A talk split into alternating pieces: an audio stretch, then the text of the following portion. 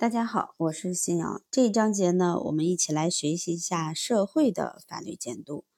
社会的法律监督又叫法律的社会监督，非国家机关的监督，是指国家机关以外的主体，包括社会组织、政治团体、公民群众等，依照宪法和有关法律，通过多种手段和途径。对执法、司法和守法行为等各种法律活动的合法性所进行的监督。社会的法律监督特点是不直接运用国家权力，但具有广泛性和人民性，国家法律监督的基础，所以其意义绝不可以低估。接着，我们来看一下社会的法律监督体系。第一个是社会组织的监督。社会组织包括各民主党派、各政治团体、社会团体、群众组织、企事业单位。社会组织监督与国家机关的法律监督不同，不具有法律上的直接效力，不是以国家名义所进行的监督，不具有国家强制力。但社会组织的监督也是整个法律监督体系中的重要力量，具有广泛的代表性和权威性。社会组织的监督可以通过法定渠道传输到国家的法律监督中去，再通过国家机关的法律监督来产生直接的法律效力和法律强制力。人民政协、民主党派、工会、共青团、妇联以及许多行业自治组织，通过提出批评、建议、协商对话等形式监督法律的实施。第二个是公民的监督。公民可以通过行使民主权利，显示自己的力量，表达自己的意志和愿望，督促国家机关依法办事。在现代法治社会，奉行人民主权的宪政法治原则，每一个公民都是政治权利的主体和国家的主人，都有资格成为监督主体。公民监督具有广泛的群众性，是法律监督中的重要的普遍的力量。虽然公民监督作为一种社会监督不具有法律效力，但它可以通过法定渠道传输到国家机关的法律监督中去，并通过后者产生法律效力。国家机关和社会组织设立的人民来访接待站、信访组、监督电话等，也是公民行使监督权的途径。第三个，法律职业群体的监督。法律职业群体的监督，主要是指律师和法学家的监督。律师和法学家是人民群众的一部分，法律职业的监督当然属于人民群众的监督。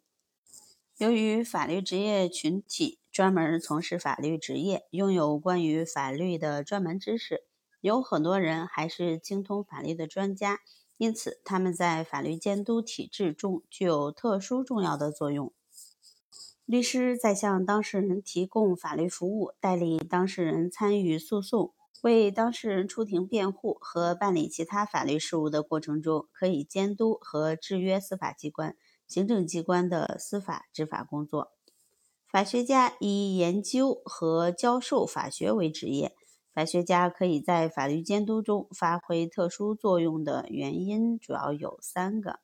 一。与一般的公众相比，他们有更为强烈的追求法治和社会公正的意志。法学家不仅积极参与改进和完善立法，而且热切关注司法与执法，以其敏锐的观察力监督法律的实施。二、法学家的职业特点和特殊的知识结构，使得法学家具有较强的法律监督能力。三。法学家既不像律师那样由于为当事人提供服务而可能影响自己的判断力，也不像国家机关公职人员那样握有公共权力，因此他们的监督具有因其超脱地位而带来的更强的客观性和说服力。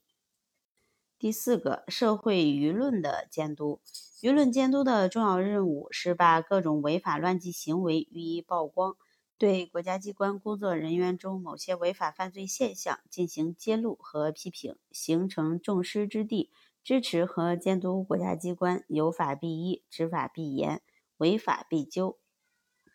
有的学者甚至称，社会舆论是独立于立法权、行政权和司法权之外的第四种权利。当然，社会舆论的监督，特别是传媒进行司法监督时，需要遵循一定的界限。比如，其对司法的监督就应该以不侵犯司法独立为限度。第五个，执政党的监督。执政党在国家政治生活中的地位是任何其他组织所无法比拟的。在我国，中国共产党是执政党，在国家生活中处于领导地位，在监督宪法和法律的实施。维护国家法治统一，监督党和国家方针政策的贯彻，保证政令畅通，监督各级干部，特别是领导干部，防止滥用权力等方面具有极为重要的作用。执政党监督是法律实施的根本保证。中国共产党的监督是我国一种具有关键性作用的法律监督形式。我们再来总结一下社会法律监督体系，主要包括：一、社会组织的监督；二、公民的监督；三、法律职业群体的监督；四、社会舆论的监督；五、执政党的监督。